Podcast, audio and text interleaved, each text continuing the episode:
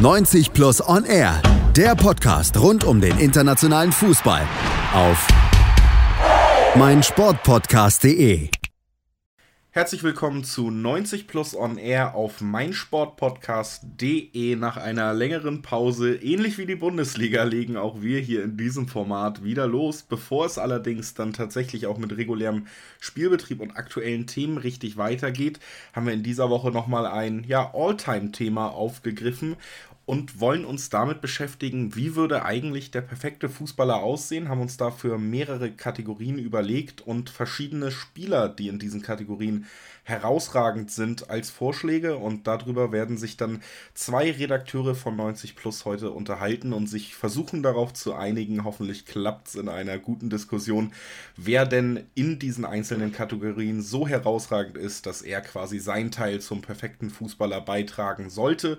Diese beiden Redakteure heißen einmal Marius Merck. Hallo Marius. Hi Julius. Hi Viktor. Hi. Und einmal Viktor Catalina. Hallo Viktor. Hi Julius. Schön dabei ja, zu sein. Ja, es ist dein äh, Podcast-Debüt bei 90 Plus on Air heute. Also auch das ist natürlich nochmal eine spannende Randnotiz. Ja. Das Thema gibt auch genug Spannung her und äh, ich habe es eben schon kurz erläutert, wie das ablaufen soll, um das vielleicht nochmal ein bisschen besser zu verstehen. Nochmal Beispiele für diese Kategorien, zum Beispiel eben Abschluss, Kopfball, Passen, Flanken, Dribbling, verschiedenste Attribute und da haben wir dann, oder ihr habt jeweils äh, ein paar Vorschläge zusammengetragen, welcher Spieler da herausragend ist. Die werde ich euch dann jetzt, ihr werdet sie zum ersten Mal hören in diesem Podcast vom Gegenüber. Es gibt Überschneidungen, es gibt auch andere Meinungen und dann könnt ihr euch natürlich darüber unterhalten, wessen Vorschlag denn der beste ist. Und ähm, ja, damit können wir eigentlich auch relativ schnell anfangen. Das ist das Prinzip, mit dem wir heute vorgehen. Und äh, dieses Prinzip startet eben mit dem Attribut Abschluss. Und da bringt einmal Marius die drei Vorschläge Romario, CR7 und R9, also Ronaldo aus Brasilien mit. Beide bekannten Ronaldos, also zumindest bei Marius dabei. Bei Victor in dieser Kategorie Messi, Lewandowski und eben auch CR7. Das heißt, der ist eine Überschneidung. Insgesamt haben wir fünf Vorschläge. Romario, Cristiano Ronaldo, Ronaldo 9, Lionel Messi und Robert Lewandowski. Das sind eure Vorschläge. Was äh, ja, geht dir durch den Kopf, wenn du die anderen Vorschläge hört, Marius? Oder möchtest du schon, hast dich schon entschieden und möchtest ein sehr starkes Statement für einen deiner Vorschläge abgeben? Ähm, ja, also die, die Vorschläge sind, also die du jetzt vorgelesen hast, das ist nicht zwingend meine Reihenfolge. Ähm, das fand ich immer auch recht schwierig in den eigenen einzelnen Kategorien. Wenn ich mir so einen festlegen müsste von dem, was ich gesehen habe, zumindest in dem Alter war ich noch, also in dem Alter war ich noch damals sehr jung, als er groß war, aber zumindest was dann auch in Rückblenden und auf YouTube-Videos, was ich gesehen habe, war der Abschluss von Romario äh, fantastisch, auch wenn das jetzt, wenn ich wahrscheinlich im Vergleich zu euch bei ein bisschen älteres Semester bin. Aber ihn würde ich wahrscheinlich ein bisschen vor den brasilianischen Ronaldo setzen und dann eben auch vor Cristiano Ronaldo, der mit beiden Füßen sehr abschlussstark ist. Ich hatte auch ähm, kurz Messi, also auf dem ja, und natürlich auf dem Zettel, der ist in ziemlich vielen Kategorien eigentlich bei mir auf dem Zettel. Ähm, ja, aber da würde ich jetzt im, auf ein bisschen Ronaldo Cristiano den Vorsprung geben, da er eben mit beiden Füßen sehr abschlussstark ist und ihn eher auf dem dritten Platz ansiedeln vor eben dem brasilianischen Ronaldo, der auch mit eigentlich beidfüßig war und eben Romario, der teilweise mit einer Ballberührung ähm, Hereingaben auf die unglaublichste Art und Weise verarbeitet hat. So würde ich jetzt mal tendieren zu der Reihenfolge. Also deine Nummer 1 wäre Romario quasi. Genau. Victor, ähm, dein Vorschlag, ja. der sich so ein bisschen überschneidet, ist Cristiano. Ansonsten gibt es noch Messi und Lewandowski auf deiner äh, Liste. Hat dich Mario schon überzeugt oder möchtest du da nochmal irgendwas gegenhalten? Ähm, ja, teilweise. Also Romario, das kann ich jetzt natürlich noch nicht so gut beurteilen als Jahrgang 96. Ich glaube, ich kann mich erinnern, dass ich den noch spielen gesehen habe. Ansonsten Cristiano Ronaldo, was ich da noch hinzufügen will, hat Mario schon gesagt, unheimliche Abschlussstärke, der hat, was eine besonders in Erinnerung geblieben ist, 2018 äh, gegen die Bayern. Ist, wurde zwar wegen Abseits weggepfiffen, aber eigentlich aus unmöglichem Winkel hat er den mit dem schwächeren Linken genommen und einmal richtig reingehauen. Also da sieht man auch das Abschlussstark mit links, mit rechts, mit dem Kopf. Da gibt es wenige Spieler, die, die so abschlussstark sind und Messi mit dem Linken ist sowieso bekannt. Gut, ähm, also ja, CR7 seid ihr euch einig, gehört auf jeden Fall in die engere Auswahl. Marius möchte gerne Romario da haben. Victor würde wahrscheinlich für Cristiano Ronaldo dann plädieren, wenn ich das so rausgehört habe. Ähm, Gibt es da irgendeine Tendenz bei euch? Könnt ihr euch auf was einigen oder steht ihr gerade beide fest auf euren Standpunkten? Ich, also ich stehe nicht völlig fest auf meinem Standpunkt. Allerdings bin ich der Meinung, ähm, klar, auch wenn meine Romario-Kenntnisse eher auf verblassten Erinnerungen und sagen wir mal aktuell eher YouTube-Videos äh, bestehen, würde ich irgendwie trotzdem dazu tendieren, ihn etwas vor Ronaldo anzusiedeln. Ähm, einfach weil er einen bisschen besseren Abschluss für mich hat. Zumindest habe ich Ronaldo auch schon gewisse Chancen abliegen sehen. Die habe ich bei Romario nicht gesehen. Kann aber auch an der Anzahl der Spiele liegen, die ich von Cristiano gesehen habe, die wohl deutlich in einer deutlich höheren Anzahl liegen als die von, ähm, von Romario. Ja, Marius, wenn du meinst, Romario ist besser, also ich kann es nicht beurteilen. Ich habe ihn nicht spielen sehen. Ähm, ich habe deshalb Cristiano auf 1 gesetzt. Gut, ähm, Vorschlag zur Güte. ihr habt beide, ihr habt beide Cristiano in dieser Aufzählung. Das ist auf jeden Fall die Überschneidung, die ihr habt. Deswegen würde ich fast bei sowas äh, im Moment äh, dazu tendieren, dass wir uns darauf dann einigen würden. Na, Deal. Jo. Dann machen wir nicht lang. Wir haben noch einige Kategorien vor uns. Musst jetzt auch äh, clever verhandeln, Marius. Ne? Jetzt lässt du hier mal was gehen. Dafür kannst du dann in einer anderen Kategorie äh, deine Meinung durchsetzen. Beim Abschluss einigen wir uns auf CR7 und kommen zum Kopfball, der natürlich ja mit noch in die Kategorie Abschluss zählt, aber nochmal eine ganz besondere Fähigkeit ist. Auch da habt ihr beide Cristiano Ronaldo dabei, einer der herausragendsten Kopfballspieler unserer Zeit. Marius hat dann noch äh, Miroslav Klose und Radamel Falcao aufgelistet und äh, das sind dann auch die beiden Punkte, wo ihr euch wieder nicht einig seid, denn Victor hat da noch Sergio Ramos und wieder Robert Lewandowski. Ja, ähm, Victor, fang du doch gerne mal an zu erläutern, warum Sergio, Sergio Ramos da vor Falcao steht zum Beispiel. Also ich finde, Ramos ist einfach ein unfassbarer Kopfballspieler. man sieht, wie, der, wie viele Tore der für Real Madrid macht, das ist absolut außergewöhnlich für einen Innenverteidiger. Und auch noch, bevor der jetzt die Saison, bevor dem Abgang von Ronaldo angefangen hat, Elfmeter zu schießen, hat er vorher schon unglaublich viele Tore für einen Innenverteidiger gemacht und unglaublich viele per Kopf. Deshalb finde ich, gehört er definitiv da rein. Einer der besten Kopfballspieler, die ich bis jetzt gesehen habe. Marius Falcao, äh, einer der Namen, wo, die ich jetzt nicht direkt auf dem Zettel gehabt hätte. Also ich fand zum Beispiel äh, alle anderen naheliegender im ersten Gedankengang. Wie ist der denn bei dir jetzt da in der Liste gelandet? Ja, das bezieht sich vor allem auf äh, den Falcao, der noch lange Haare hatte. Ähm, ja. Weil da, zu dem Zeitpunkt hat er für mich auf jeden Fall zu den drei besten Stürmern ähm, auf der Welt gehört. Und ich beziehe mich da vor allem auf die Europa League-Saison mit dem FC Porto 2010, 2011, äh, wo sie auch den Titel geholt haben und er den Torrekord aufgestellt hat. Für die meisten Treffer in einer Saison, in einer Europa League-Saison, den von Jürgen Klinsmann gebrochen. Hat, ähm, glaube ich, in fast jedem Spiel ein unglaubliches Flugkopfballtor gemacht. So auch im Finale gegen Braga. Ähm, teilweise auch aus den unglaublichsten Positionen. Ähm, ich lasse mir also, aber natürlich, Sergio Ramos hatte ich, ich habe mich eher auf Offensivspieler fokussiert. Ähm, das ist natürlich kann man Victor da kaum widersprechen. Also Sergio Ramos hat eine unglaublich hohe Anzahl an Kopfballtoren. Also Und ich vor allem ist der jetzt, was ich auch noch sagen wollte, Sergio Ramos ist jetzt auch nicht besonders groß. Ich glaube, der ist gerade mal 1,80. Ja, Radamel Falcao ist 1,75. Also das macht ja. noch weniger, macht jetzt nicht weniger beeindruckend. Ja. Oder ich glaube zumindest 1,75, 1,76, 1,77, also noch deutlich kleiner. Aber ja, definitiv ähm, kann man Sergio Ramos in diese Top 3 oder muss die sogar mit reinnehmen. Ähm, für Cristiano Ronaldo spricht natürlich wieder, der vielleicht nicht ganz, sage ich mal, die, die, die Kopfballtechnik eines Falcao für mich hat. Äh, die Tatsache, dass er einfach wahrscheinlich höher als jeder andere Fußballspieler springen kann, macht ihn auch schon mal für mich in der Top 3 zumindest gesetzt.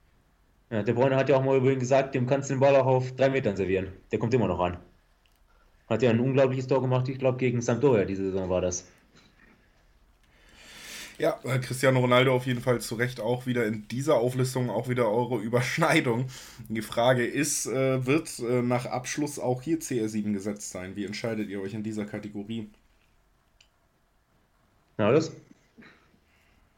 Also ich würde sagen, dass wir, dass ich hier eher sogar zu Ramos tendieren würde, einfach prozentual gesehen, wie viele von seinen Toren er denn überhaupt per Kopf erzählt hat. Ich, ähm, er kommt im Endeffekt viel seltener in der Abschlussposition, auch per Kopf als Cristiano Ronaldo.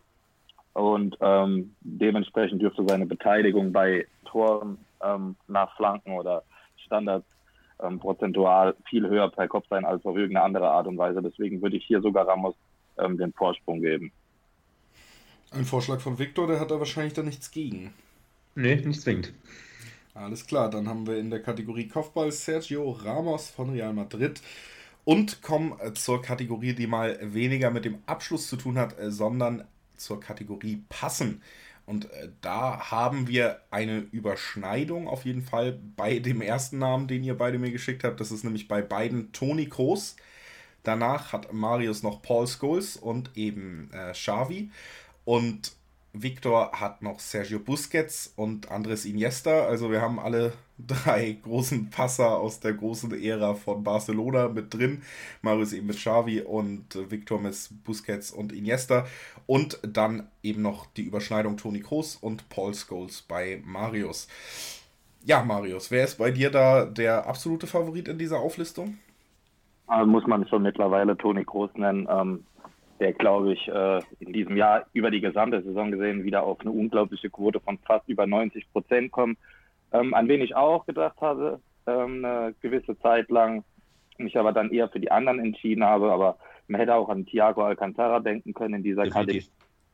Ähm, Xavi würde ich, habe ich den Vorzug vor Iniesta gegeben. Ähm, für mich der etwas bessere Passer von den beiden, wenn man das überhaupt so sagen kann. Ähm, dafür habe ich bei Iniesta eher immer, sage ich mal, ähm, eine größere Vorteile in der Trippelstärke gesehen. Dafür nicht ganz, der, die Xavi natürlich auch besitzt, aber ich finde, da haben sich die beiden immer ein bisschen unterschieden, dass der eine leichte Vorzüge gegenüber den anderen in der eben anderen Kategorie hat, wie ich eben erklärt habe. Und Paul Scholes war für mich ja, wenn nicht gar einer der besten Passer in der Premier League-Geschichte, ähm, der Seitenwechsel wie kaum ein anderer konnte. Ähm, die, den Ball hat man ihm im Training nachgesagt, teilweise die Mitspieler auf 50 Meter Entfernung aus Spaß ähm, abgeschossen hat. Also er hat eine unglaublich hohe Passgenauigkeit. Ähm, deswegen bin ich auf Paul Scholes gekommen, der mir aus der aktuellen Premier League in dieser Kategorie auch noch eingefallen ist. Ähm, allein seine, seine, seine Assistquote ist da herausragend und es, diese geschehen auch meistens aus recht, ähm, recht guten Pässen. Das ist Kevin De Bruyne, ähm, der auch wirklich ein fantastisch, fantastisches Füßchen für für das Passspiel hat. Aber ich würde mich da in der Kategorie am ehesten auf Toni Groß festlegen, weil er für mich beides Bälle, kurze wie lange Bälle, äh, mit unter Bedrängnis, und, äh, natürlich jeder aus der Kategorie sehr gut im freien Raum und mit beiden Füßen. Also ich würde da überhaupt in der ganzen Kategorie, auch, an, auch wie unsere Übereinstimmung sagt, Toni Groß ähm, den Vorzug geben. Ja, also eine Kategorie, wo wir dann wahrscheinlich auch gar nicht lange verhandeln müssen. Toni Groß ja auch auf Platz 1 bei Victor. Ja. Äh, kann also wahrscheinlich sehr gut damit leben und dann würde ich schon hier Toni Kroos in der Kategorie Passen zu Papier nehmen und weitermachen mit dem Passen für Fortgeschrittene, nämlich mit den Flanken. Da habt ihr auch wieder eine Übereinstimmung, nämlich David Beckham. Ansonsten bietet Marius noch Trent Alexander Arnold und Riquelme auf und Victor hat noch Kevin De Bruyne und Philipp Lahm dabei. Victor, ja, erzähl uns doch mal, warum Philipp Lahm anstatt zum Beispiel einem Riquelme oder einem Trent Alexander Arnold bei dir dabei ist. Ich finde einfach, ähm, dass der sehr gute Flanken, sehr gut flanken konnte und ähm, dass auch ziemlich selten Flanken von ihm geblockt wurden. Also der ist, der ist immer wieder reingekommen, der konnte immer wieder flanken ähm, und ja, der kam dann auch auf den Punkt an, finde ich. Marius, reicht das, um dich zu überzeugen, dass du mit, äh, sagen wir, Trent Alexander Arnold da falsch liegst? Oder äh, Beckham, Überschneidung bei euch beiden wieder? Ist das vielleicht das, worauf ihr euch einigen könnt? Was, was für ein Gefühl hast du, wenn du die Namen jetzt so vor dir siehst? Also, ich, dass jetzt äh, Beckham bei Victor auch vorkommt, habe ich fast erwartet. Ich denke, das wäre bei fast jedem anderen so gewesen. Aber ich finde, dass auch Trent Alexander Arnold, obwohl er erst eigentlich seit drei Jahren ähm, Profispieler ist, da schon langsam reingehört ähm, hat auch eine unglaublich hohe Assistquote. Ähm, darf auch bei Liverpool die Standard schießen, vor allem die Eckbälle, ähm, die, wie du gerade weißt, in dieser Saison zu vielen Toren geführt haben, ein richtig probates Mittel war. Ähm, er entwickelt sich da ewig, ähnlich wie David Beckham, so zu einer gewissen Waffe. Selbst wenn spielerisch mal nicht so gut läuft, ähm, sind seine Hereingaben so gut, dass das eben das Spiel doch durch einen hohen Standard äh, gewonnen wird oder der Art. Deswegen würde ich Trent Alexander Arnold da auch ein bisschen vor Lahm sehen, den ich jetzt, sage ich mal, der auf jeden Fall für mich ich unterschreibe durchaus, was Victor gesagt hat, ähm, dennoch nicht ganz auf dem Niveau von Trent Alexander-Arnold sehe. Alles klar. Also, das Marius Meinung übrigens heute, wo wir gerade über Trent Alexander-Arnold reden, am Aufnahmetag auf jeden Fall äh, jährt sich zum ersten Mal das Spiel gegen Barcelona, wo ja Trent Alexander-Arnold auch eine Rolle gespielt hat. Oder wie äh, Marius als Manchester United-Fan sagt, ja, wir haben auch PSG geschlagen. Ähm, äh, kleine Randnotiz, die ich mal loswerden wollte. Diesen Gag hatte ich mir vorher extra aufgeschrieben. So, äh, ja, ich wollte dich eigentlich, ich wollte dich eigentlich ja damit ein bisschen auf meine Seite ziehen, dass ich ihn da reinbringe. Ich habe sogar noch einen anderen aktuellen Liverpool-Spieler noch zweimal in den folgenden Kategorien. Aber gut, dann wollen ja, wir es ja. halt anders regeln.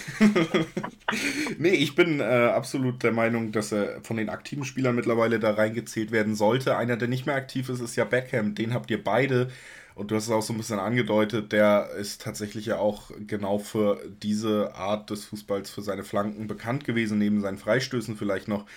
Beckham habt ihr auch beide. Wäre das zum Beispiel jemand, auf den ihr euch einigen könntet? Von meiner Seite schon. Durchaus, auf jeden Fall. Also ja. manchmal sind es nicht schwer. Wenn eine Übereinstimmung besteht, ist es wirklich wahrscheinlich ratsam, das so hinzunehmen. Das denke ich auch. Das dürfte auch der äh, Länge dieses Podcasts dann entgegenkommen. ähm, wir waren bei den Flanken und machen jetzt noch weiter mit dem Dribbling, bevor wir in eine kurze Pause gehen. Das Dribbling neben, ja, den Bestandteilen, die wir bis jetzt hatten, wo der Ball den Fuß auf die eine oder andere Art verlässt oder den Kopf, eben jetzt mal äh, ja das Gegenteil, nämlich den Ball möglichst nah am Fuß äh, halten und da habt ihr beide zwei Übereinstimmungen tatsächlich. Das heißt, da könnte eine kleine Diskussion entstehen. Bitte? Zum ersten Mal. Zum ersten Mal zwei, ja. Das heißt, äh, vielleicht gibt, muss man da sogar mehr diskutieren. Marius hat da Messi, Ronaldinho und Neymar und äh, Victor hat da Messi, Ronaldinho und äh, Robben. Also ich würde fast sagen, der Einfachheit halber, Robben und Neymar fallen dann so ein bisschen raus. Bei den anderen beiden, Ronaldinho und Messi, ja, haben sogar mal zusammen gespielt noch in den Anfangsjahren von Messi, in den letzten großen Jahren von Ronaldinho. Äh, zwei Spieler, die natürlich herausragend sind. Viktor, wie, wie siehst du die beiden denn jetzt so im direkten Vergleich? Also ich finde, das ist tatsächlich ein bisschen schwierig, weil bei Messi, Messi mit langen Haaren, da wusstest du, du brauchst gar nicht auf den Platz gehen, das Spiel ist schon Farbpfiff entschieden. Und Ronaldo ist einfach auch, in welcher Geschwindigkeit er diese Dribblings gemacht hat, das war einfach unglaublich. Deshalb habe ich die beiden jetzt mit reingenommen. Marius, hast du da dann Favoriten zwischen den beiden überhaupt? Ich finde, ähm, die Art und Weise des Dribblings unterscheidet äh, sich da, finde ich. Also wenn es Ronaldinho hat es auf sehr spektakuläre Art teilweise gemacht. Ich glaube aber, dass die Erfolgsquote bei Lionel Messi da deutlich höher liegen müsste. Ähm, ist, wenn Dribbling ist für mich mit einer, fällt auch schon darunter, mit einer einfachen Körpertäuschung, mit einer Finte an einem Gegenspieler vorbeizugehen, ähm, mit gepaart mit seiner auch passablen, mehr als passablen Geschwindigkeit, ähm, ist, ist er imstande, in jedem Spiel an einer innerhalb von Sekunden an einer Vielzahl von Spielern vorbeizuziehen, eben durch seine Dribbelfähigkeiten. Deswegen würde ich Lionel Messi hier leicht den Vorzug vor Ronaldinho geben, der meiner Meinung nach dafür in einer späteren Kategorie ähm, eher noch eher beheimatet ist als im Dribbling. Ja, wir sind jetzt auch bei Kategorie ja. 5. Ich würde fast sagen, da wird es auch höchste Zeit, dass Lionel Messi mal auftaucht in so einer Aufzählung. Dann äh, nehmen wir nämlich da bei der Kategorie Dribbling Messi und äh, verabschieden uns in eine ganz kleine Pause hier auf meinsportpodcast.de. Danach hören wir uns wieder, machen mit den anderen Kategorien weiter und befinden uns, ja, strikt auf dem Weg zum perfekten Fußballer. Bleibt also auf jeden Fall dran. Bis gleich. Schatz, ich bin neu verliebt. Was? Da drüben. Das ist er. Aber das ist ein Auto. Ja, Mit ihm habe ich alles richtig gemacht. Wunschauto einfach kaufen, verkaufen oder leasen. Bei Autoscout24. Alles richtig gemacht. Herzlich willkommen zurück auf meinsportpodcast.de. Wir sind immer noch bei 90 plus on air und wir beschäftigen uns immer noch äh, mit der Suche nach dem perfekten Fußballer. Fünf Attribute haben wir diesem schon zugeordnet, beziehungsweise fünf Spieler, die diese Attribute eben ausfüllen. Abschluss, Kopfball, Passen, Flanken und Dribbling sind schon ausgefüllt und wir kommen jetzt ja wieder mal zu einer gänzlich anderen Kategorie als die, die es vorher gab. Wir kommen zur Physis eines Spielers und äh, da haben wir tatsächlich ähm, wieder Übereinstimmung? Nein, haben wir nicht dieses Mal. Victor schickt äh, Cristiano Ronaldo, der natürlich äh, ja durch eine körperlich herausragende Form auch im fortgeschrittenen Alter, Alter überzeugt, und Romelu Lukaku ins Rennen, während äh, Marius äh, dagegen hält mit Virgil van Dijk, mit John Terry und mit äh, dem 4,80 Meter großen Collar. Marius, äh, ich bin völlig deiner Meinung, Van Dijk sollte schon gewinnen, ne? ja, nein, der Meinung bin ich jetzt nicht mehr, nachdem du mich vorhin. ähm, nee, nee. Also Virgil van Dijk, wie der, wie die, an dem teilweise die Gegenspieler abprallen, ähm, ist, ist wirklich unglaublich. Ähm, deswegen auch habe ich, also als ich die Kategorien für mich festgelegt habe, bin ich recht schnell als allererstes bei ihm gelandet. Danach habe ich gedacht, wer ist für mich noch so eine richtige Kante. Automatisch kam Jan Koller in den Kopf. Und ja, Jim Terry, da habe ich kann man auch sagen, auf der anderen Seite, ähm, an wen die Gegenspieler auch richtig abprallen, könnte man auch noch an Zlatan Ibrahimovic denken, ähm, der auch in einer unglaublich guten physischen Verfassung ist, eigentlich über seine ganze Karriere. Ähm, ja, aber ich würde da mich schon definitiv auf Virgil van Dijk auf Platz 1 festlegen, aber mir gefällt auch äh, die Wahl von Victor Romelu Lukaku, allerdings nicht gut genug, dass ich sagen kann, dass er bei mir vor Van Dijk käme, aber Lukaku ist, äh, finde ich, auch eine sehr gute Wahl. Ja, ich finde, da muss man auch äh, unterteilen auch wieder, der eine ist ein Defensivspieler, der andere ist ein Offensivspieler. Also wie vorhin auch bei äh, Sergio Ramos. Ja, äh, das ist natürlich ein Unterschied. Ich würde jetzt einfach nochmal, Viktor, du hast äh, zwei andere Vorschläge als Marius. Marius kann sich da schon relativ klar auf Van Dijk äh, auf der 1 festlegen, hat da auch gute Argumente für geliefert. Ist, ist der bei dir aus einem gewissen Grund durchgerutscht oder hattest du ihn jetzt bei der Kategorie, weil du eben Offensivspieler da meist gelistet hast, nicht so wirklich auf dem Zettel und würdest sagen, gut, wenn ich mir das jetzt anhöre, der gehört da schon rein? Ja, also wie du gerade gesagt hast, wenn ich es mir anhöre, der, ich finde schon, dass der reingehört. Ich hatte jetzt da eher Offensivspieler im Kopf. Gut, Offensivspieler haben wir tatsächlich öfter in dieser Aufzählung als Defensivspieler. Wenn das für euch also in Ordnung ist, dann würde ich hier ganz schnell einfach Van Dijk aufschreiben. also, ich habe nicht verteidigt, das ist ja mal. Wir kommen nämlich jetzt auch zu der Kategorie, wo definitiv eher Offensivspieler bestechen werden wieder. Es geht nämlich um die Geschwindigkeit. Da hat äh, Victor Kilian Mbappé ins Rennen geworfen, der junge Franzose, der natürlich enormes Tempo mitbringt. Und Marius auf der anderen Seite hat Gareth Bale, man erinnert sich auch an ja, legendäre Sololäufe von ihm in hohem Tempo. Adama Traoré, der gerade in der Premier League richtig loslegt. Und Bar Babangida, schwer vorzulesen. Äh, Marius, äh, du hast äh, drei Spiele zur Auswahl. Victor hat Kylian Mbappé entgegengestellt. Victor, wenn du an Mbappé denkst und jetzt die drei Namen von Marius hörst, äh, würdest du weiter äh, sagen, Mbappé ist deine erste Wahl?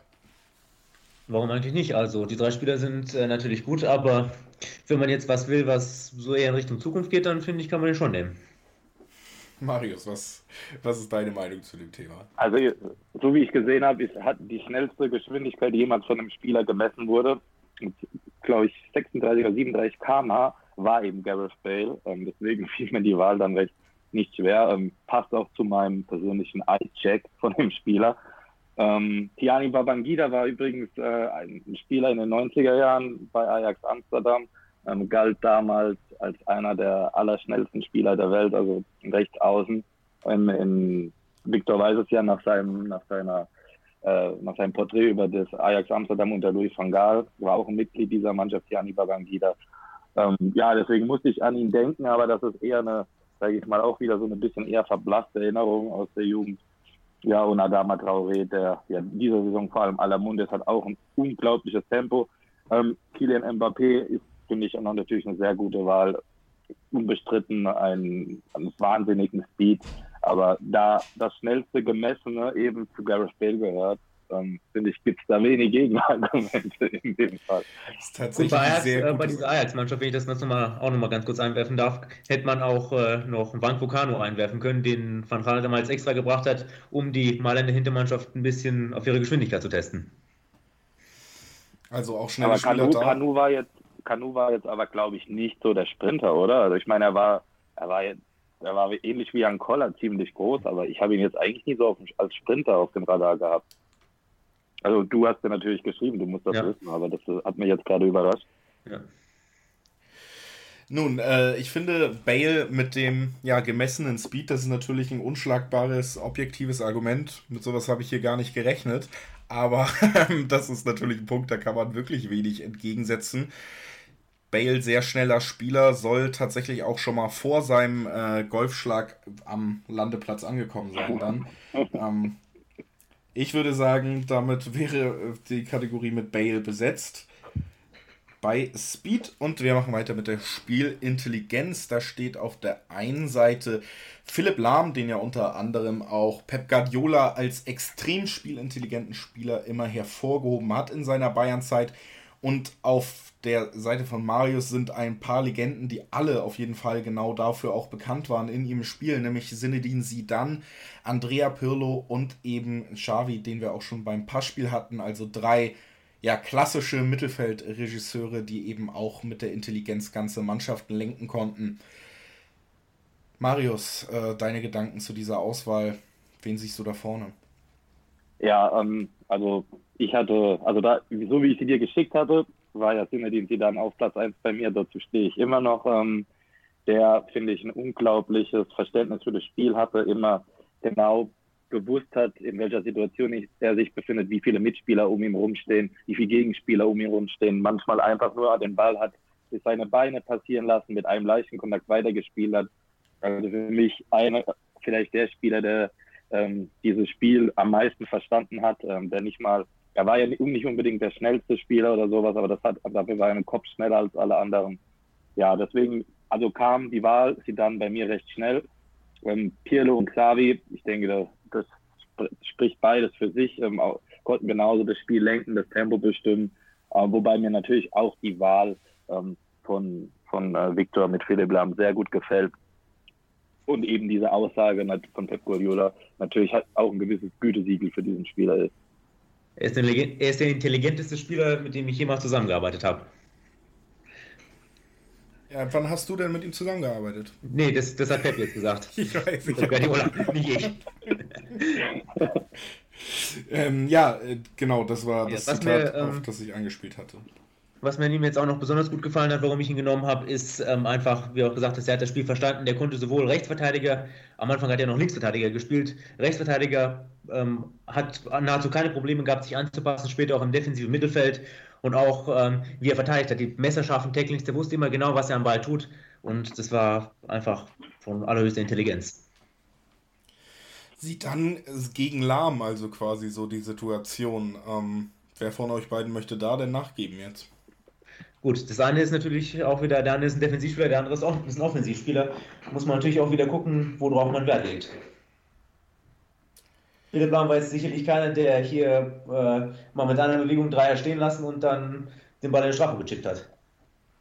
Das war sie dann, also Mar Marius. Ich finde, ich, finde, ich finde, dass das jetzt, sage ich mal, nicht zwingend äh, zu den Vorzügen von Intelligenz gehört, was du jetzt eben gesagt hast, Victor, dass er, weiß nicht, mal drei stehen gelassen hat. Das waren, da waren ja eher wie ein Dribbling verortet, ja. sondern einfach nur seine, seine Wahrnehmung von dem Spiel und ähm, sein Spielverständnis. Äh, ich finde, da ist ist sie dann schon jemand, jemand Besonderes. Wobei man, man auch nicht abstreiten kann, einfach, dass Philipp Lahm so eine gewisse Intelligenz hatte, dass er so viele Positionen auf extrem, wirklich extrem hohem Niveau bekleiden konnte.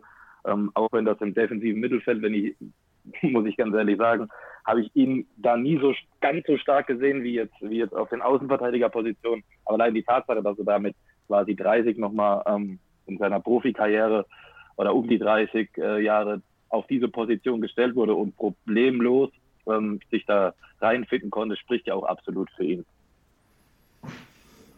Ja, und für seine Intelligenz spricht natürlich auch, dass er einen Job bei den Bayern abgelehnt hat.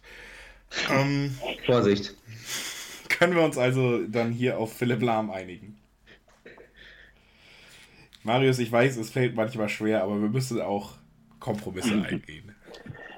Also ich habe kein Problem mit der Wahl Philipp Lahm. Ähm, ihn über sie dann zu stellen, fällt mir schwer, aber da ich schon zwei, jetzt zweimal auf äh, mein Vorrecht irgendwie bestanden hatte, einmal bei, vor allem beim Speed, dann würde ich mich davon überzeugen lassen, weil ich finde, Philipp Lahm ist da grundsätzlich gar keine schlechte Wahl. Wir hatten viele Attribute, die meisten körperlich oder spielerisch eben. Jetzt kommen wir mal zu einer ja, psychologischen Stärke, die vielleicht auch der perfekte Spieler eben beherrschen muss. Die ganz großen Spieler müssen in den ganz großen Spielen brillieren. Und das hängt natürlich auch mit der Nervstärke zusammen, mit der Fähigkeit eben in der Klatsch zu funktionieren. Und da habt ihr beide auf jeden Fall wieder eine Übereinstimmung, nämlich Cristiano Ronaldo. Ansonsten hat Marius auch wieder Sidan noch aufgelistet und äh, Didier Drogba, der ähm, ja gerade wahrscheinlich dann auch für einen Bayern-Fan ein toller Name ist, wenn man darüber nachdenkt, worauf das abzielen könnte. Ähm, ja, die Überschneidung wäre wieder CR7. Äh, soll ich anfangen? Ja, gerne. Ja, also ich finde es einfach, der Mann hat die EM gewonnen, der Mann ist fünfmal Champions League-Sieger geworden und das wirst du nicht, wenn du nicht absolut nervenstark bist. Ich erinnere mich noch an das eine Spiel gegen Juve. Juve war fast in der Verlängerung, haben ein 3-0 aufgeholt, dann gibt es Elfmeter in der 97. und der haut ihn einfach mal problemlos um rechts in den Winkel. Das ist, finde ich, mehr Nervenstärke geht nicht. Der ist für die großen Spiele wie gemacht. Ja, da gebe geb ich dir völlig recht. Also, das hat man ihm noch zu Beginn seiner Karriere gerade vorgeworfen, dass er das eben nicht wäre. Ähm, also wenn er, wenn das denn mal ein Makel war, ich glaube, er hat auch fast jedem Finale, außer in, in dem gegen Liverpool, ähm, das bei dem 3-1, da hat er nicht getroffen, sonst hat er in jedem Finale getroffen, auch beim Champions League mit United. Ähm, und zum Beispiel auch 2016 gegen Atletico den letzten Elfmeter reingemacht. Doppelpack im Finale gegen Juve 2017. Also ja, also ich finde, gegen Ronaldo kann man da wenig sagen. Ähm, Zidane war der, auch. Der lebt einfach von diesen Momenten. Ähm, du siehst, wenn, wenn man solche Momente ist, wenn er sowas hat, als ob das allen anderen beweisen will, dass es immer und immer und immer noch, immer noch mal kann. Ja, natürlich. Dafür spricht auch, spricht auch seine hohe ähm, Ausbeute. Ähm, Im Champions League Halbfinale, Champions League Viertelfinale tritt er ja auch gerne schon als Torschütze in, in Erscheinung. Ja, Zidane finde ich auch, also könnte man in dieser Kategorie nennen, aber ich hatte auch Ronaldo auf Platz 1 der in, äh, in zwei WM-Finals getroffen hat, einmal entscheidend, ähm, dazu dem Champions League-Finale 2002 gegen Leverkusen entschieden hat und Drogba eben nicht nur wegen seinem Finale gegen Bayern. Ähm, der hat, glaube ich, für Chelsea insgesamt fünf, sechs äh, Finalspielen getroffen, mehrmals im FA Cup, im äh, Carling Cup, heute Carabao Cup. Also der war auch immer ein Mann, ähm, finde ich, für die großen Spiele, wie gesagt, und da sechs, sieben Finaltreffer in verschiedenen Finals für Drogba spricht auch in der Kategorie für ihn, aber ich habe da auch äh, also für mich würde da auch Cristiano Ronaldo auf Platz 1 setzen. Ja, wobei bei Drogba, da muss ich mal kurz Partei für ihn ergreifen. Das war auch, im Halbfinale hat er auch einige Male getroffen, unter anderem 2012 oder hat sich jetzt erst vor kurzem, ich meine, weiß jetzt nicht, ob es gestern oder vorgestern war, ähm, dieses eine Halbfinale, dieses skandalöse 2009 gegen Barcelona. Das heißt, das, der war auch ein bisschen unglücklich, dass er nicht noch öfter im Champions League-Finale gestanden hat. Ja, also alle Spieler, die es verdient haben, auch in dieser Aufzählung, dennoch die Übereinstimmung und ich glaube auch die größte ja, Einigkeit herrschte dann doch bei Cristiano Ronaldo. Der wird also bei der Nervenstärke auf äh, diesem Papier stehen. Und äh, wir kommen nochmal ja, ein bisschen zurück äh, zum äh, Dribbling auch und zu einem weiteren Attribut aus dieser Kategorie, nämlich der Technik. Da hat ähm, Victor Lionel Messi und überraschenderweise hat äh, Marius da tatsächlich Messi nicht in dieser Kategorie, also für mich zumindest überraschend und äh, ganz augenscheinlich auch für Victor überraschend, sondern eben Ronaldinho, Neymar und Dennis Bergkamp, der zum ersten Mal in dieser Liste auftaucht.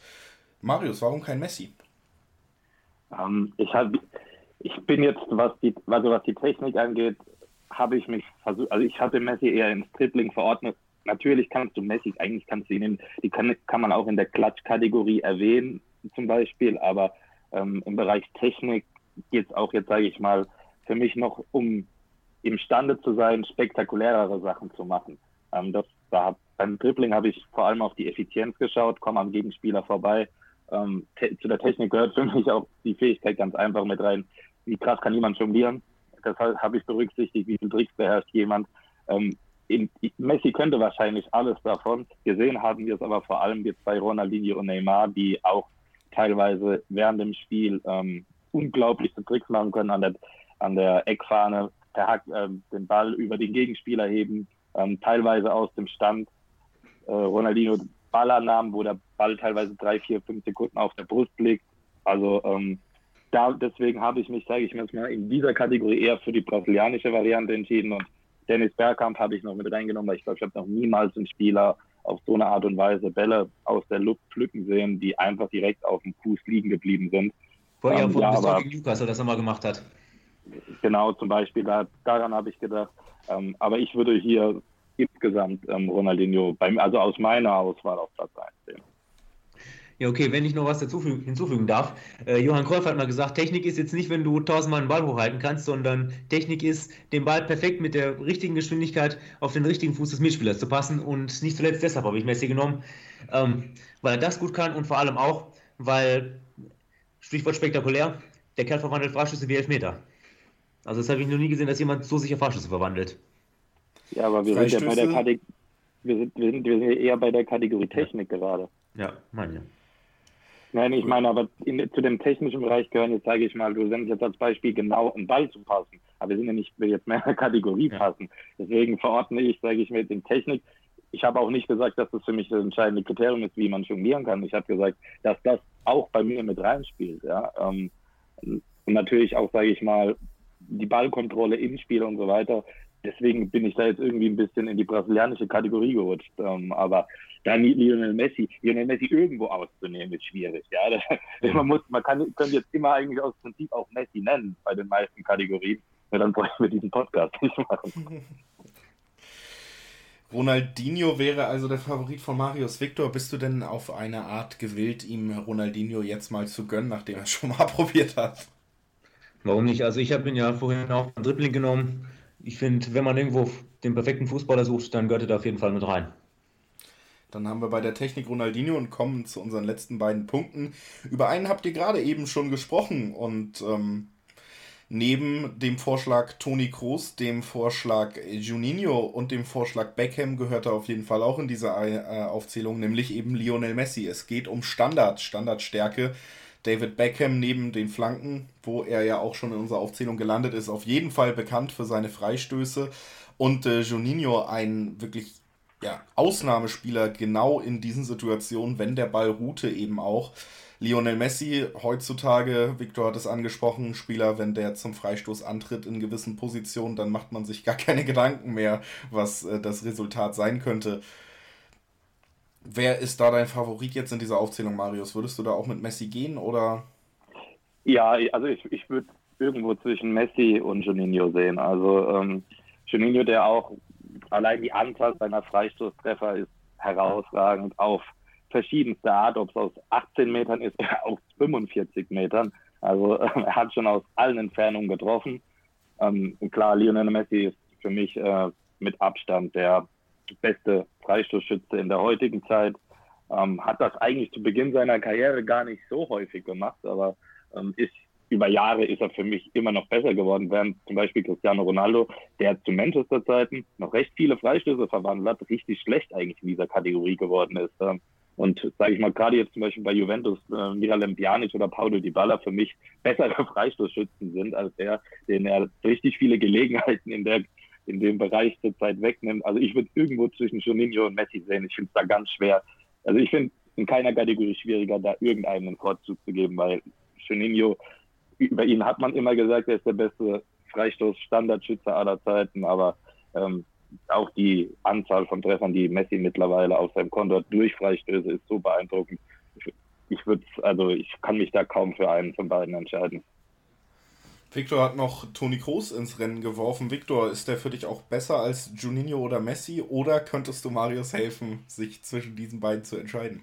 Natürlich, ich kann die Wahl Juninho Messi durchaus nachvollziehen, aber Standards habe ich jetzt eher an sowas gedacht wie äh, indirekte Freistöße, also nicht indirekt, aber jetzt keine direkt verwandelten Freistöße, sondern eher ähm, sowas wie Eckbälle und da finde ich, ist er eben unschlagbar, wie man auch an der Torquote von Ramos sieht. Daran war er nämlich unbeteiligt.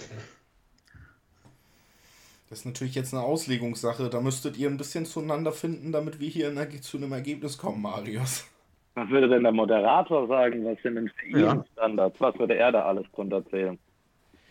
Ja, ähm, drunter zählen würde ich natürlich auch alles. Allerdings muss ich auch sagen, dass mein erster Gedanke Messi war, als ich nur den Kategorienamen gelesen habe. Das äh, muss ich ganz ehrlich sagen. Mit weiterem äh, Nachdenken dann auch Juninho, weil auch in letzter Zeit mal wieder so Compilations über Twitter hin und her ging, wo man nochmal gesehen hat, wie herausragend. Das war mein erster Gedanke, wenn das die Frage ist, war auf jeden Fall in dieser Kategorie Messi.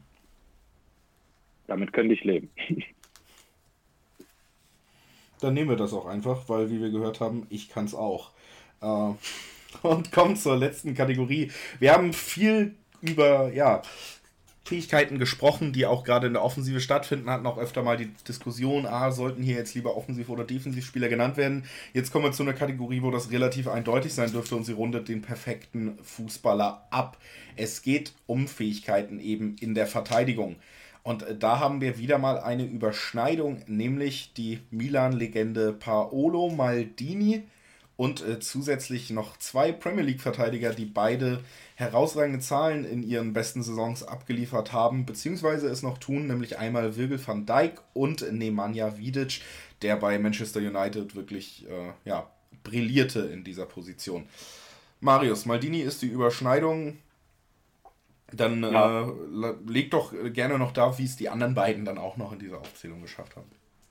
Ja, ähm, also äh, Paolo Maldini natürlich der beste Verteidiger der Welt in den 1990er Jahren. Und in solche Kategorien stößt, man, stößt auch gerade Virgil van Dijk vor. Ähm, Paolo Maldini da mal bei der Weltfußballerwahl unter den ersten drei landen. Das passiert recht selten für Verteidiger, ähm, dass man wirklich sagt, wenn es um den Weltfußballer des Jahres geht, um den Ballon d'Or, dass man wirklich von ihnen als valide Kandidaten spricht. Und dieses jetzt, sage ich mal, 20 Jahre später, 25 Jahre später auch bei Virgil van Dijk der Fall.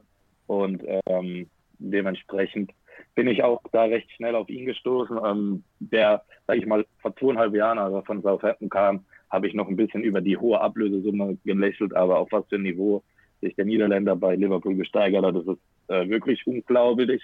Und im Spiel Mann gegen Mann äh, musste ich einfach auch noch an Nemanja Vidic denken, der vor allem von der Kopfball- und Zweikampfstärke defensiv gelebt hat, ähm, aber vielleicht in den gegenüber Maldini und äh, Van Dijk so ein bisschen im Nachsehen ist, was Stellungsspiel angeht. Ähm, er war jetzt, sage ich mal, auch noch über lange Zeit, hat er eigentlich auch ein recht stabiles Tempo für einen großen Innenverteidiger. Aber ähm, ich würde ihn auf jeden Fall etwas hinter Maldini und Van Dijk ansiedeln. Eben auch, weil beide Verteidiger, beides Verteidiger sind, die wirklich ähm, ja, in den allerhöchsten Kategorien gehandelt wurden. Während das bei Vidic nicht ganz der Fall ist, den sehe ich eher etwas drunter.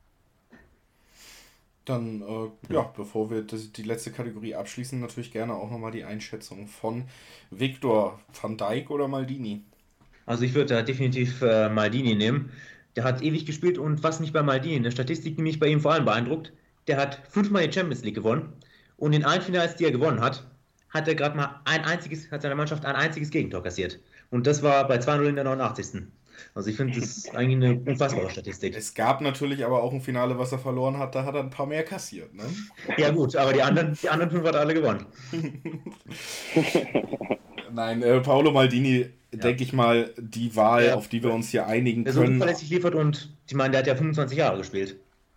Genau, das ich denke, das ist ein guter Punkt von Viktor, diese, also die über die lange Zeit, in der er das abgeliefert hat, diese Leistung, ähm, das ist schon herausragend. Und da ist, hat Van Dijk natürlich, was die Dauer angeht, noch, noch ein bisschen was aufzuholen, aber befindet sich da auf ganz guten Spuren. Aber das, äh, das Argument, dass Maldini eben über 25 Jahre, nicht ganz 25 Jahre, aber über einen großen Zeitraum dieser, dieser, äh, dieser, dieses Vierteljahrhunderts Weltklasseleistung gebracht hat, das spricht dann wirklich schon für ja, ihn. Der, hat mit 16 Jahren unter, bei Milan unter Nils Liton sein Debüt gegeben. Damals war, oder wenn ihr später war Ancelotti sein Mitspieler, als er aufgehört hat, war Ancelotti sein Trainer. Das sagt eigentlich alles ja, verrückte Geschichten, die der Fußball auch in diesen Kategorien schreibt und äh, ja, wo wir gerade bei Kategorien sind. Unsere sind voll. Die letzte wird von Paolo Maldini begleitet, bekleidet und äh, wir können also zu einem kleinen Resümee kommen. Im Abschluss des perfekten Fußballers habt ihr euch für Cristiano Ronaldo entschieden, beim Kopfball für Sergio Ramos, beim Passen für Toni Kroos, beim Flanken für David Beckham. Das Dribbling hat Lionel Messi dann für sich entscheiden können und bei der Physis Virgil van Dijk auf Platz 1 bei euch. Speed äh, mit dem objektiven Argument des höchsten Speeds hat äh, Bale gewonnen und äh, mit die Spielintelligenz geht an Philipp Lahm, den intelligentesten Spieler, der je unter Guardiola gespielt hat. Die Nervenstärke, die Stärke in der Klatsch, die ging wieder an Cristiano Ronaldo. Und bei der Technik äh, ging es an die brasilianische Seite mit Ronaldinho. Standards, äh, der beste Freistoßschütze unserer Zeit, Lionel Messi und in der Verteidigung die Milan-Legende Maldini. Das ist der Spieler, auf den wir uns geeinigt haben. Ich bin mir ziemlich sicher, ein, zwei Titel könnte diese Kreation auch äh, gewinnen. Seid ihr zufrieden mit den Ergebnissen, wenn ihr das jetzt so gehört habt, Marius, Viktor? Ja, also von meiner Seite gibt es da wenig zu beanstanden. Den Spieler hätte ich gerne in meiner Mannschaft. Ja, ich schließe mich da an, natürlich. Äh, wenig zu beanstanden. Waren sogar mehr Übereinstimmungen, als ich dachte. Ähm, das macht dann recht einfach, sich pro Kategorie auf etwas zu einigen. Ähm, ja, ich bin durchaus zufrieden. Auch bei der Intelligenz habe ich so ein bisschen, ein bisschen meine Probleme, aber ich kann mit leben, da ich andere Kategorien für mich entscheiden konnte. Genau, also Zitat der Folge, Marius merkt, bei der Intelligenz habe ich meine Probleme. Und äh, ich bedanke mich auf jeden Fall für eure Zeit. Es hat Spaß gemacht, spannendes Thema. Wie gesagt, ab nächste Woche geht es ja zumindest dann in der Bundesliga auch wieder mit Spielbetrieb los. Das heißt, es gibt auch wieder viel mehr aktuellere Themen, nicht nur hier im Podcast zu besprechen, sondern eben auch bei uns auf der Website, wo ihr alle News rund um den internationalen und nationalen Fußball bekommt. Vorschauen auf die jetzt anstehenden Bundesliga-Spiele. Ihr könnt uns auf Twitter, auf Instagram auf Facebook folgen, dann seid ihr schon mal gut auf dem Laufenden und natürlich gerne auch unsere Website besuchen. Da kriegt ihr dann die volle Packung News und Hintergründe über eben das gesamte Fußballgeschäft. Ansonsten, wenn ihr nur Bock auf Podcasts habt, könnt ihr unter anderem diesen Podcast einschalten. Ich habe mich gefreut, dass äh, Viktor da war. Danke, Viktor. Gerne. Und natürlich auch, dass Marius da war. Danke, Marius. Gerne. Und äh, zu guter Letzt schließen wir wie immer gelernt in der guten Moderatorenschule ab, uns auch bei den Hörern zu bedanken. Schön, dass ihr dabei wart. Wir hören uns bald wieder. Haltet die Ohren steif. Bis bald. Schatz, ich bin neu verliebt. Was? Da drüben. Das ist er. Aber das ist ein Auto. Ja, eben. Mit ihm habe ich alles richtig gemacht. Wunschauto einfach kaufen, verkaufen oder leasen. Bei Autoscout24. Alles richtig gemacht.